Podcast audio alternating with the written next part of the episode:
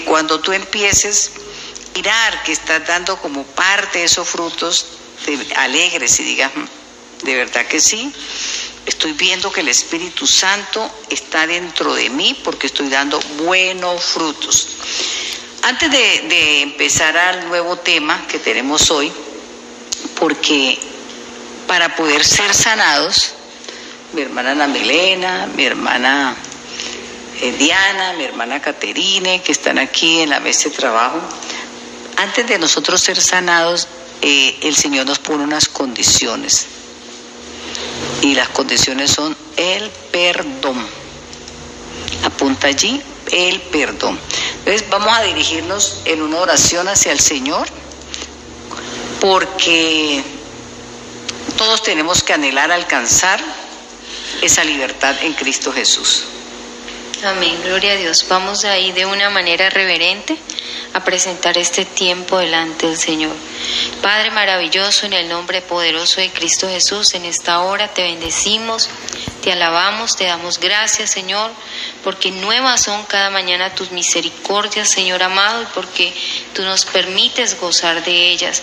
Padre, en el nombre de Jesús presentamos cada una de nuestras vidas delante de ti en este tiempo, poderoso Dios, pidiendo que sea tu Espíritu Santo abriendo el entendimiento, Señor, y dando esa revelación, Señor, de tu palabra. Gracias porque tu palabra es esa verdad que nos hace libres. Hoy, Señor, te pedimos que seas tú ministrando y permitiendo que recibamos, Señor, esa sanidad que tanto necesitamos para gozar aquí en la tierra del gozo de tu salvación, porque a eso has venido, Señor, a buscar y a sanar y a salvar esos corazones que estaban heridos. Gracias porque tú vendas, Señor, y sanas y traes sanidad y medicina. En el nombre poderoso de Cristo Jesús te damos muchas gracias, maravilloso Dios. Amén y amén. Bueno, gloria a Dios. Bendito sea el Señor y así lo vamos a, a creer, que estamos recibiendo esa sanidad, que estamos recibiendo esa libertad en Cristo Jesús. Vamos a ver unas citas bíblicas que nos van a corroborar por qué tenemos que ser sano y qué habla la Biblia alrededor de ese proceso de sanidad relacionado con el perdón. Entonces, vamos a ver unas citas bíblicas. Mi hermana Diana les va a leer algunas citas, la hermana Ana Milena, la hermana Caterine y yo pues hemos aquí hemos traído unas citas bíblicas para que las apuntes. Recuerda que debes de tener, si tienes la posibilidad de tener tu cuaderno, tu lápiz, lapicero, para que estés allí apuntando todas estas citas. Y si no, pues la grabarás en tu celular o primeramente en las tablas de tu corazón. Amén. Vamos a ir a una cita bíblica que está, búscala ahí en tu Biblia, Santiago 5, 16. Amén, gloria a Dios.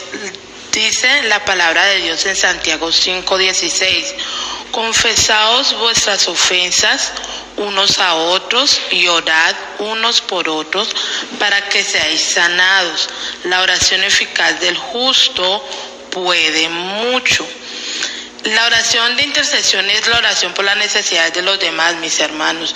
Entonces es muy importante que nosotros empecemos a manifestar este atributo que tiene nuestro Padre, que es de esa misericordia, que es de ese carácter de amor y asimismo nosotros podemos ser sanados y sanar a los demás, puesto que estamos colocando esas dificultades, esos inconvenientes delante de la presencia del Señor. Pero mire, hermana Diana, eh, cuando usted lee el versículo de Santiago 5:16, dice, confesaos, arranca con confesaos. ¿Qué es lo que hemos confesar? Dice, vuestras ofensas, o sea que hay, aquí hay una ordenanza. Y yo tengo que confesar mis ofensas. ¿A quién? Dice, unos a otros. Eh, yo diría que es una tarea alta. Eh, alta en qué sentido? De alta responsabilidad porque para yo tener como la interesa, como el carácter de decir, reconocer, yo tengo que buscar a esta persona, yo tengo que decirle que yo la ofendí, yo, o que él me ofendió y que yo la voy a perdonar, porque dice confiese. Confesar no es que yo recordé mm, cuando oro allá delante de la presencia del Señor, me acuerdo de esa persona y hasta ahí llego y de pronto hasta le pido perdón en oración a Dios por esa persona o la perdono delante de Dios. Pero él dice aquí confesado. Cuando yo confieso es porque hablo, porque lo digo. Entonces, no se te olvide que dice confesó vuestras ofensas unos a otros. ¿Por qué? Porque todos tenemos fallas y hemos ofendido y nos han ofendido. Por eso estamos viendo hoy la clave de la sanidad interior. Y el segundo paso, el que le decía la hermana Diana, y orad.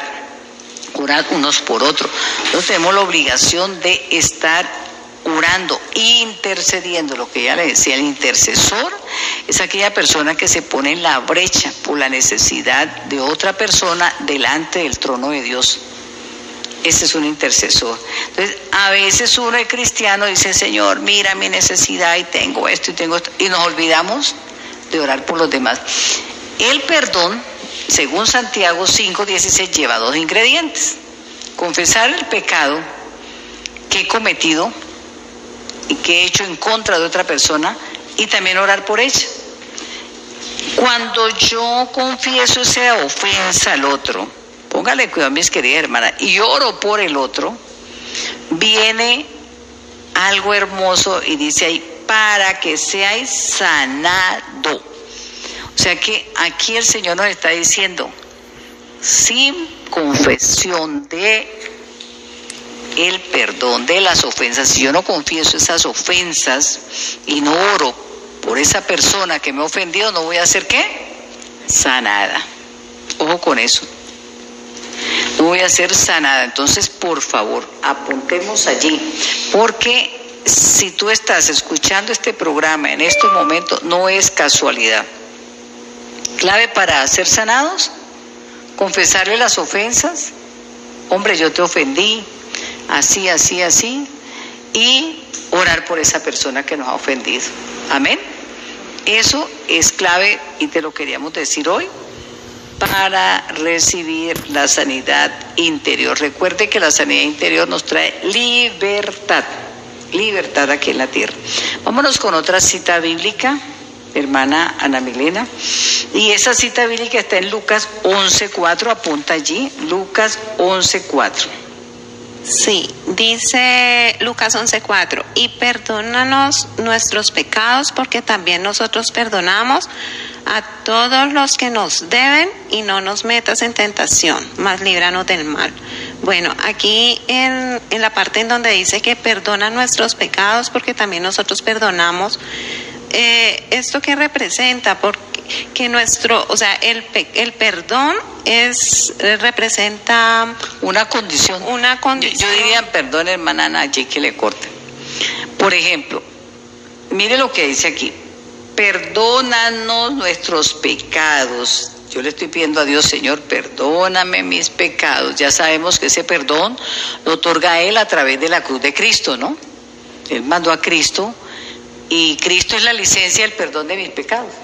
Eso que nos quede claro, ¿cierto? Ya Dios dijo, bueno, sí, Elizabeth, Juana, Pedro, José, Miguel, el que esté escuchando ahí, tus pecados ya son perdonados. ¿Por qué? Porque ya envía a Cristo ya derramó su sangre, ya se crucificó allí para perdonarte, ¿cierto? Pero hay otra condición, porque también nosotros perdonamos, o sea, cuando yo le pido el perdón a Dios de mis pecados, es porque yo también estoy dispuesta a hacer el papel de Cristo, a perdonar todo el que me ha ofendido. Yo cuando veo estos versículos digo, mm, Padre Santo, esto no solamente hay que recitarlo, sino digerirlo, reflexionarlo, porque a veces uno dice, ay, pero es que mire, yo tengo tantos años en la vida cristiana y yo no veo mi cambio, y un día estoy contento y otro día estoy triste, y es que yo no veo milagros. Pero hoy el Señor a ti y a mí nos está dando la clave para recibir los milagros milagros verdaderos que vienen de parte de Dios. ¿Por qué? Yo siempre he dicho, ¿cuál es la diferencia entre un milagro que hace el diablo a través de los santos, a través de la brujería, a través de magia, una cantidad de cosas, y el milagro que hace Dios. ¿Cuál es la diferencia? La diferencia es que Dios hace los milagros empezando por el corazón de nosotros. El primer milagro que nosotros recibimos es el cambio de corazón. Entonces, qué hermoso que él dice, bueno, Elizabeth, usted allá, querido amigo que me está escuchando, estudiante, dice ama de casa, bueno, todos ustedes son un sinnúmero de, de personas que las amamos en el amor de Dios. Mira la clave. Yo le digo, Señor, perdona mis pecados. Pero tengo que decirle también ahí en esa oración, porque yo también, Señor, voy a perdonar o estoy perdonando o estoy en el proceso de perdonar a mis enemigos. Mm, ¿Cómo la ven? Entonces, y le dice al final, no me dejes caer en la tentación líbrame del mal. Entonces dice, ay, es que de pronto vea, yo voy por allí y veo algo y entonces me lo puedo robar, o una mujer en el caso de los hombres y me puedo seducir por ella, o el hombre dice, eh, la mujer dice, yo un hombre y me puedo seducir por él y resulta que no es mi esposo. No necesariamente la tentación es esa. Puede ser esa también, pero la tentación puede ser que yo vuelva y caiga y digo, ah, es que yo me acuerdo hoy que es que me hizo algo tan grave no, no, no, no, eso no merece que yo lo perdone. Y vuelvo y caigo otra vez en ese pensamiento de amarrar a esa persona y llevar ese odio otra vez de nuevo a mi corazón. Entonces, eh, mi hermana Ana. Eh, bueno, también es importante entender de que el perdón, así como nuestro cuerpo necesita alimento, el perdón hace parte del alimento de nuestra alma, es lo que restaura, es lo que reconforta.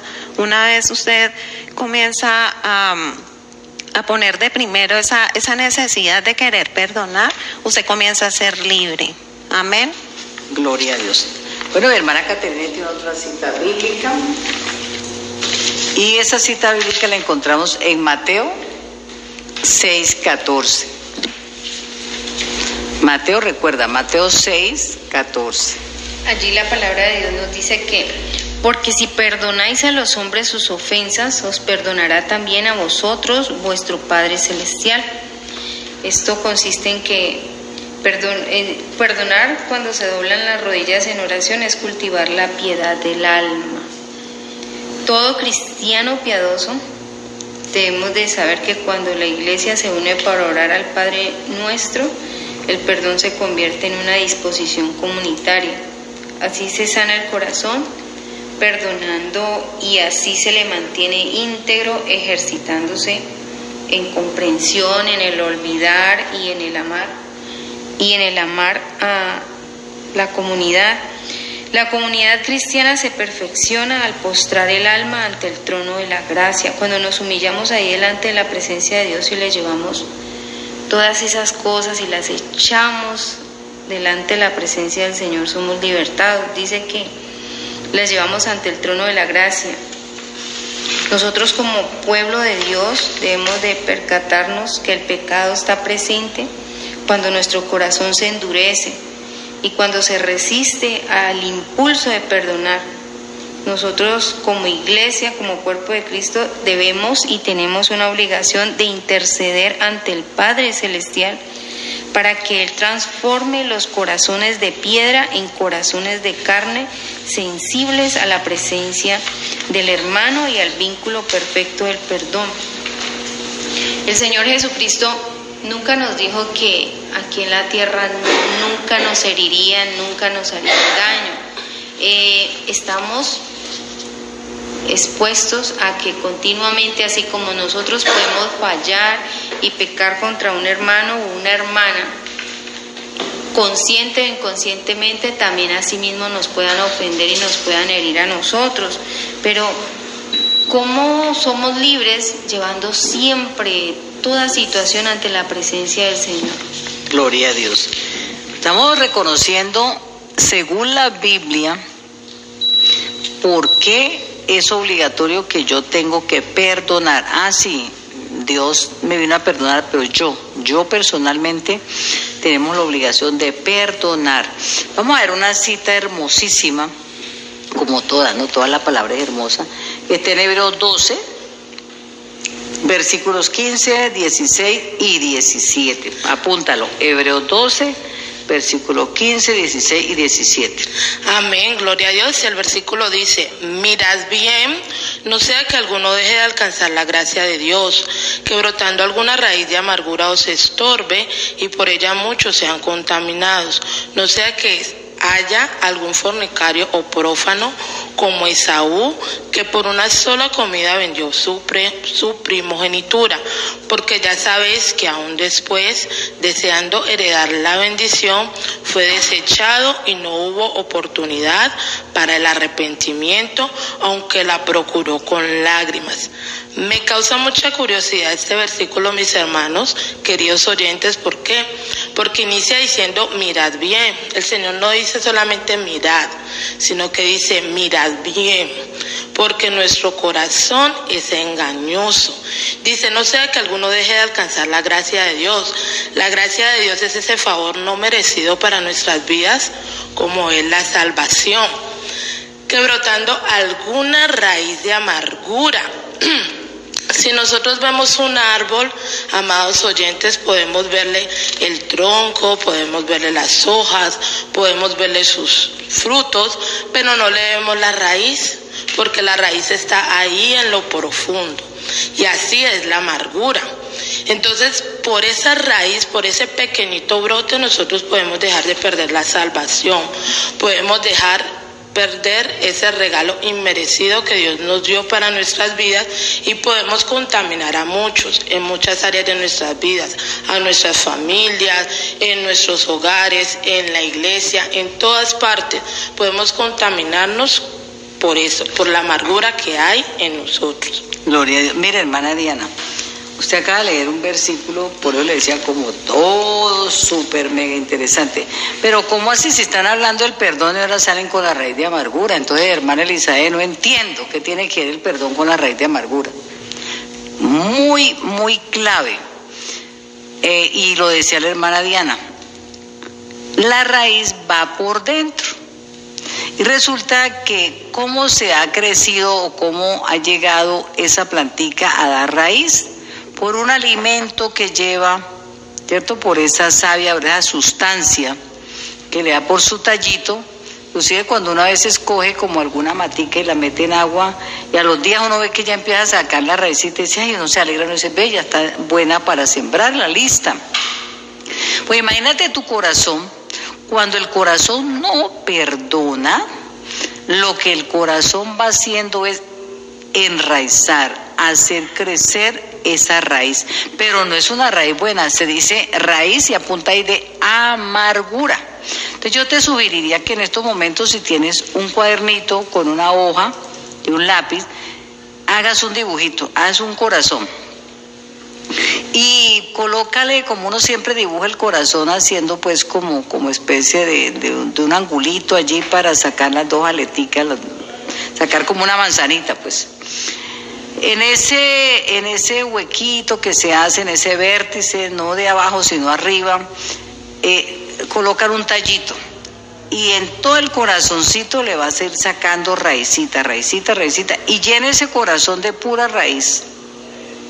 Para que así te quede claro y puedas ilustrar qué es la raíz de amargura. Es algo que va cada día creciendo y va amarrando. Yo no sé si ustedes han visto, a veces uno va por la calle y ha visto esos árboles que tienen años de estar y como que le, tratan de levantar hasta el, pavimento, tratan de levantar el asfalto, tratan de levantar las casas.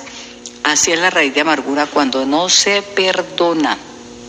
Entonces, y el título, mi hermana Diana, en la Biblia de este, de este pasaje, es muy diciente Búscalo allí, Hebreos 12,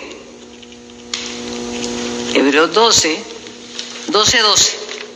Tiene un título tan hermoso que quiero darte un tiempito para que tú allá en casa, si tienes la Biblia, lo busques. ¿Cómo dice ese título? Vamos a ayudarle. Hebreos 12, 12. es bien bonito. Bueno, mi Biblia lo tiene, yo no sé la de ustedes si lo tendrá. Ah, sí, la tiene también. Si la tiene, allá lo vas a rayar. El título dice, ¿los que qué? A ver, hermana Ana Milena. Los que rechazan la gracia de Dios, dice. Los que rechazan la gracia de Dios. Quiere decir, mis hermanos, que la gracia de Dios se derrama sobre mi vida para ser sana. Claro, por eso estamos hablando de sanidad interior. ¿Cuándo rechazo yo la gracia de Dios? Cuando no perdono. Cuando no perdono, yo digo, no me importa que usted mandó a su hijo a morir en la cruz, que devolvió una sola llaga, eso no es conmigo, yo sigo con mi amargura para adelante. Y, mire lo que, lo que es mm, tremendo esto, porque dice, voy a leérselo desde el 12, póngale cuidado. Hebreos 12, 12. Dice, por lo cual levantar las manos caídas y las rodillas paralizadas. Y usted mira, ¿cómo así? Si yo camino, ¿ves? Yo puedo levantar mis manos y no está pasando nada. ¿Qué le pasa, hermana Elizabeth? Pues, ¿cómo le parece? Que no estamos hablando de que usted pueda físicamente mover sus manos y mover sus pies, sino que cuando yo no acepto ni ser perdonada, ni perdonar a los demás, lo que hago es paralizarme mi mente. Entonces él aquí lo habla simbólico. Las manos las tenemos caídas, no nos sirven para nada. Esas rodillas son paralizadas. ¿Para qué sirven las rodillas? Para humillarme, ¿cierto? Para permanecer delante de la presencia de Él. Yo en estos días decía, Señor, si, si en, en el arca de Él cuando la representan hay dos querubines de rodillas, con el rostro agachado como Él quiere que nosotros también tomemos esa posición. Entonces, unas rodillas paralizadas son rodillas que nunca se van a humillar, son unas rodillas altivas. Dice, y hacer senda derecha para vuestros pies. Se dirá, pero yo no tengo zapatos ortopédicos porque mis pies están derechitos. Pero Él te está diciendo aquí es la senda de Dios, las sendas del perdón, las sendas de la obediencia, las sendas de la santidad. Dice, para que lo cojo no se salga del camino, sino que sea sanado. Entonces, esas sendas de Dios, que son las sendas derechas, como leíamos en los versículos anteriores, son las que me están a mí diciendo Elizabeth, Juan, Caterine, Mana Milena, Aura, bueno, Julián, Diana, perdonen. Porque si ustedes no perdonan, están haciendo su propia voluntad y se están saliendo de mis caminos. Nosotros, como les dije al comienzo, venimos de la naturaleza caída y el Señor quiere enderezarnos, sacarnos de esa naturaleza caída por una senda derecha, que es la palabra de Él, que es el ejemplo de Cristo viviente. Amén. Y dice el 14, póngale que es que eso está, ese versículo es para uno meditarlo. Dice, seguí la paz con quién? Con todos. No dice con tu esposo, con tus más cercanos, con el que más quiera, con el que más te dé, con el político, con el que te cae bien, dice con todos. Tremendo. Y la santidad, la paz y la santidad, sin la cual nadie verá al Señor. ¿Y qué tiene que ver la santidad con el perdón? Mucho. Porque cuando yo no perdono, ya paso a condenación.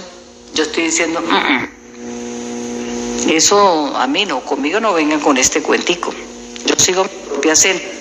Dice el 15, mira bien, ya se lo habíamos leído, que no, no sea que alguno deje alcanzar la gracia de Dios que brotando una raíz de amargura o se estorbe y por, voy a, eh, sobre todo esta última parte, la raíz de amargura me va a estorbar, pero tiene unas consecuencias. Y por ello muchos se han contaminado. Quiere decir que nosotros seremos como cuando no hemos perdonado y hay raíz de amargura, vamos a hacer esa, esa, mm, digamos, como ese perfume maloliente, como esa, es, esa persona que, eh, que en vez de, perdóneme la expresión, que tiene mal olor, que hiede, dice la hermana Caterine por acá, eh, vamos nosotros a hacer como, ¿qué les digo yo aquí, hombre? como si yo cogiera y todo lo por donde yo pasara eh, lo dañaba, lo daño, como una manzana podrida o una papa. Usted tiene las papitas allí en la casa y se le podrió una papa y con los días todas las papas están podridas. O tiene la manzana podrida, que es el ejemplo que siempre nos han dado, daña a las demás. Entonces es peligroso porque tus hijos, tus nietos, tu esposo, tu esposa, tus vecinos, porque donde quiera llegue el de la raíz de amargura, todo se volvió oscuro. Ay, ya viene, mire. Y maldicen y una cosa y la otra, entonces es tremendo, es tremendo eh, este versículo, la verdad, grábalo, medítalo, reacciona sobre esta palabra, porque no podemos dejar volver vana el sacrificio, vano el sacrificio de la cruz, porque podemos todos. Fíjese que, que él dice que todo, creo que en Deuteronomio dice que todo lo que toque mis manos y pise la planta de mis pies será bendito. Cuando yo soy obediente, cuando yo guardo los, los mandamientos, dice bendiciones sobre la obediencia, pero también dice maldiciones de la desobediencia, creo que es Deuteronomio 28. Entonces, ¿qué pasa ahí? Cuando yo tengo esa raíz de amargura porque no he podido perdonar, estoy en desobediencia y todas las cosas, en vez de ser benditas, van a ser malditas. Amén. Estamos aprendiendo, gloria a Dios, y el Señor no nos quiere ver cautivos ni presos de esos eh, pensamientos desenfrenados, arraigados allí mm, que traen maldición. Y ese, eh, ahí donde dice directora y hermanos, que dice en el versículo 15 que mirad bien, es como un llamado, ¿no? Sí, lo que decía la hermana Diana, dice, no solamente mirad, dice mirad bien. Exacto, eh, de que debemos estar revisando nuestros propios corazones en busca de cualquier falta de perdón que haya. Y esto debe ser tan a menudo que cuando oremos debemos de preguntar al Espíritu Santo que nos revele, que nos muestre qué hay en nuestro corazón. O sea que esto es como un autoexamen que nos debemos de estar haciendo constantemente. Es que mire que hay una palabra que dice que el gozo de Jehová es nuestra fortaleza. Quiere decir que una persona que tenga raíz de amargura no está gozosa, está débil, no está fuerte en Cristo Jesús. Entonces, si el gozo de Jehová es mi fortaleza y yo estoy toda confundida y amargada, ahí no hay fortaleza, ahí lo que hay es debilidad. Y cualquier cosa nos puede dañar. Y déjenme decirles también, mis queridos oyentes, que ahí es donde brota que las enfermedades. Porque las enfermedades empiezan de adentro hacia afuera, la mayoría. Bueno, seguimos aprendiendo, gloria a Dios. Apunta allí otra cita bíblica. Dice Lucas 6, capítulo 6, versículo 35. Sí, dice en Lucas 6, 35 dice, amad pues a vuestros enemigos y haced el bien y prestad, no esperando de ello nada, y será vuestro galardón grande y seréis hijos del Altísimo porque Él es benigno para con los ingratos y malos. Bueno, mis hermanos, yo quiero explicarles en este momento que es muy fácil, es muy fácil nosotros amar a los que nos aman, ¿sí? Eh, por eso es importante tener presente de que si nosotros tenemos alguna enemistad, alguien que realmente ha sido para nosotros muy difícil convivir, eh, es importante poder perdonarlo, sentir esta necesidad, porque dice bendecir al enemigo, hacer el bien y orar por él. Y si hacemos esto, no podemos, o sea, si no podemos perdonar, entonces no podemos ser hijos de Dios. Es así de sencillo. En estos versos vemos pues también otro aspecto importante que es el plan de salvación si no eh, ponemos en práctica este, este mensaje del perdón, realmente es muy difícil adquirir la salvación. Amén, así es mi hermana Ana Milena. Vamos a seguir viendo otros versículos. Muy, muy importante que los vayas apuntando. Para eso tenemos la Biblia. que es la verdad. Entonces, hay mucha, mucha, mucha explicación sobre cómo nosotros llegamos a alcanzar esa sanidad interior. Amén. Vamos a ver el Salmo 147, versículo 3. Aquí la palabra de Dios nos dice que Él sana a los quebrantados de corazón y venda sus heridas. Sana a los quebrantados de corazón y venda sus heridas. Es esta verdad que fue históricamente aplicable a los israelitas cautivos. También en lo general para nosotros, este, en este verso contemplamos dos acciones paralelas que es sanar y vendar. Él nos dice primero que sana. ¿Por qué? Porque Él es Jehová Rafa, ¿no? Nuestro, nuestro sanador que tiene la idea de remendar con puntadas, de cuidar, restaurar, arreglar, mientras que vendar viene de la, del hebreo habash, que significa envolver firmemente, poner una compresa, ajustar, atar con cuidado, trenzar, vendar.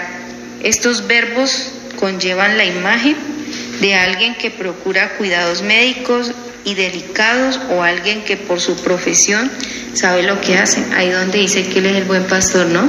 Claro. Y acordémonos aquí el pasaje del samaritano, del buen samaritano que recogió a quién? A un hombre que estaba tirado en el camino, lo llevó, digamos, al hospital.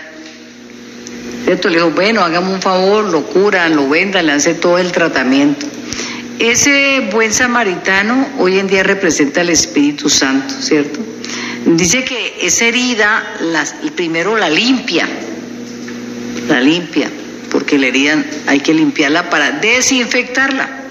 Por eso se habla de la raíz de amargura, hay que desinfectar esa herida. Luego una vez que ya la desinfectan, que la tienen limpiecita, la vendan, o sea, la protegen de que esa herida se vaya a volver a contaminar, la envuelve. Entonces, qué lindo es saber que ese tratamiento tiene esa curación, pero también tiene una prevención para que no se vuelva qué? A dañar. ¿Quién es el que puede hacer ese tratamiento de limpiar y de, y de proteger que no se vuelva a dañar? El Espíritu Santo, te lo recuerdo otra vez, y la palabra del Señor esos dos elementos, la presencia del Espíritu Santo y la palabra de Dios. Entonces recuerda que te hablamos de Salmo 147, 3. Bueno, hay una cantidad, apúntala porque si no, pues nos quedaríamos acá eh, dándote las explicaciones. Yo sé que ya el Espíritu Santo a ti y a mí nos ha revelado la importancia de perdonar para poder ser sanado. Tenemos Mateo 18 21, 22, clave, clave, clave este versículo. Lo conocemos mucho y se lo voy a leer. Entonces dice allí, se le acercó Pedro, a quien se le acercó a Jesús, y le dijo, Señor, ¿cuántas veces perdonaré a mi hermano que peque contra mí? El mismo Pedro preguntó, ¿hasta siete? Jesús le dijo, no te digo que hasta siete, sino aún hasta setenta veces siete. Bueno, buscando este, este, esta explicación, porque digo, bueno, siete, 70 por 70, 490, algo así, porque 7 por 7, 49. Pero resulta que no se trataba de eso, se trataba de un número que no tiene límites, es porque 70 elevado a la 70 potencia. O sea que, según algunos comentaristas estudiosos, ellos dicen que ese número es muy largo, que van a pasar generaciones de nosotros. Nosotros nos vamos a morir, vienen otras generaciones y todavía no se ha cumplido esa cifra de 70 elevado a la 70 potencia. ¿Qué nos quiere decir aquí el Señor? Que el perdón es algo que, mejor dicho, es indispensable que Él nos vino a enseñar el perdón en esa cruz. Él dijo, no hay pecado que no sea borrado. Yo los echo en las profundidades del mar, no me vuelvo a acordar más de él. Entonces nos dejó una meta, una meta que para el corazón de nosotros puede ser complicado, pero que si tenemos la ayuda del Espíritu Santo que mora dentro de nosotros va a ser muy fácil. Acuérdense de que hay una cita bíblica ahorita, no yo sé que está en los evangelios, pero no me acuerdo exactamente, eh, que dice que había un hombre que tenía una deuda y que eh, no tenía con qué pagarla y Jesucristo se la paga, pues le paga la deuda, pero cuando a él le deben algo menos de la deuda, ¿él qué hace? Él lo que hace es coger ese deudor y azotarlo. Vamos a leérselas. Está en Mateo 18, versículo desde 21 hasta el 35, en la parábola de los dos deudores. Dice aquí la palabra del Señor. Eh, Vamos a ver la palabra de los dos deudores. Desde el versículo 23 dice, por lo cual el reino de los cielos es semejante a un rey que quiso hacer cuentas con sus siervos y comenzando a hacer cuentas le fue presentado uno que le debía diez mil talentos. A este, como no pudo pagar, ordenó su señor venderle y, a su mujer e hijos y todo lo que tenía para que se le pagase la deuda. Entonces aquel siervo postrado le suplicaba diciendo, Señor, ten paciencia conmigo y yo te lo pagaré todo. El Señor de aquel siervo, movido a misericordia, le soltó y le perdonó la deuda. Pero saliendo aquel siervo halló a uno de sus consiervos que le debía cien denarios y haciendo de él le ahogaba, diciendo, págame lo que me debes. Entonces su consiervo postrado, postrándose a sus pies le rogaba diciendo, ten paciencia conmigo y yo te lo pagaré todo. Mas él no quiso, sino fue y le echó en la cárcel hasta que pagase la deuda. Viendo sus consiervos lo que pasaba, se entristecieron mucho y fueron y refirieron a su señor todo lo que había pasado. Entonces llamándole su señor le dijo, siervo malvado, toda aquella deuda te perdoné porque me rogaste. ¿No debías tú también tener misericordia de tu consiervo? Como yo tuve misericordia de ti. Entonces su señor enojado le entregó a los verdugos hasta que pagase todo lo que le debía. Así también mi Padre Celestial hará con vosotros si no perdonáis de todo corazón cada uno a su hermano sus ofensas. Gloria a Dios. Bueno, recuerda que estamos hablando del tema de el perdón y la importancia de perdonar para Dios para poder ser sanado. Vamos a ver ese perdón, qué significa. ¿Cómo es el significado de perdón? Bueno, mis amados oyentes, el perdón según la Biblia nos dice que es olvidar la falta que se ha cometido a una persona o contra ella o contra otros, librar a esa persona de un castigo u obligación. Según nuestra enseñanza cristiana y bíblica, perdonar es un atributo divino consiste en perdonar o disculpar a alguien de la culpa por una ofensa o delito. Las escrituras se refieren al perdón de dos formas. El Señor nos manda a arrepentirnos de nuestros pecados y procurar su perdón. Y también nos manda a perdonar a los que nos ofenden o hagan daño. Gloria a Dios, porque el que no perdona, ¿qué lleva, mi hermana Diana? Una carga de pecado pesada, ¿cierto? Y ese pecado que no ha sido confesado, que no ha sido perdonado por, por terquedad de uno mismo, se convierte en una angustia, en un sinsabor, y va en contra de la voluntad del Padre Celestial. Entonces, qué hermoso, la verdad, yo le doy gracias a Dios por estos temas que nos hacen libres. Él dice, conoceréis la verdad y la verdad os hará libre y nos estamos haciendo libre. Entonces, son temáticas que tú tienes que atesorarle lo más profundo del corazón. Bueno y amados oyentes, hoy tenemos para todos ustedes de parte del Señor una alabanza muy especial del pastor Arturo Giraldo, donde Dios va a ministrar nuestros corazones por medio de su Espíritu Santo para que podamos entender mejor este tema tan importante de la sanidad interior.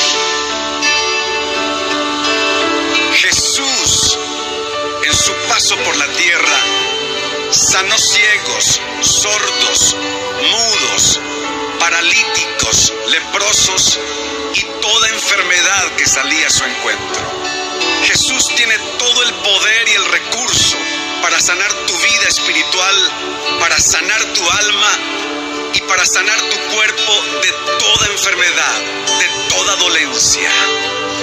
Hoy puede ser el día de tu milagro. Deposita toda tu confianza en Jesucristo el Señor y verás la gloria de Dios en tu vida. Me sanado.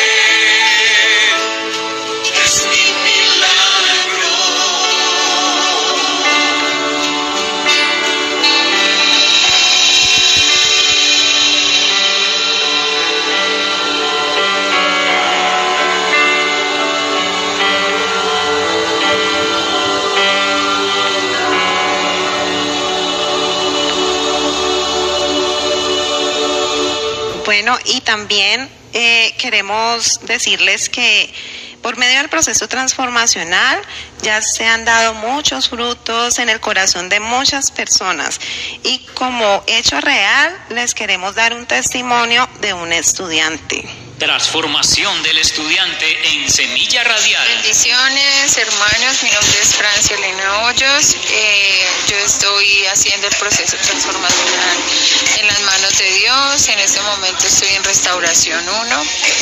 Y pues la gloria y la honra es para Dios porque sí, a través de, de estas enseñanzas con las hermanas he visto bendición en mi vida. La palabra de Dios pues va restaurando eh, el corazón de uno. He visto bendiciones también eh, en mi salud, en el área financiera. He visto la mano poderosa de Dios obrando eh, en todo momento en mi vida. Y sobre todo, pues que la palabra de Dios es poderosa y, y me está edificando mucho. Las enseñanzas también. Y las oraciones, porque yo sé igual que las hermanas oran. O sea que esto, esto es una gran bendición para todos porque Dios, lo que yo creo es en su palabra, obviamente que lo que Dios empieza a hacer en la vida de uno, obviamente lo va perfeccionando y esa obra gloriosa la va a terminar. Entonces lo mejor que podemos hacer como, como creyentes, como hijos de Dios, es entrar al proceso transformacional porque cambia mucho los corazones, nos ayuda a limpiar las conciencias, nos ayuda en la ansiedad, en, todas las situaciones que tengamos, pues obviamente la palabra de Dios va restaurando. Así que yo los invito para que reciban también ustedes su bendición y para que el Señor transforme sus vidas como está transformando la mía. Dios los bendiga. Bueno, gloria a Dios. Eh, también queremos darte unos contactos telefónicos, que eh, un número de un celular, un móvil, tiene WhatsApp para que tú allí puedas eh, escribirnos y estamos en disposición de enviarte material, de aclararte algunas dudas. Gloria a Dios. Entonces apunta muy bien este teléfono que con mucho amor de Dios estamos respondiéndote. Sí, el número es 316-319-7674. Les repito, 316-319-7674. Les habla su amiga en Cristo Elizabeth Lengua Linares. El Señor les bendiga. Se despide de ustedes su hermana en Cristo, Caterina y Calvache. Se despide de ustedes Ana Milena Suárez. Amén, gloria a Dios. Nos despedimos, Diana Viveros. Sembramos semilla de paz y amor en el corazón.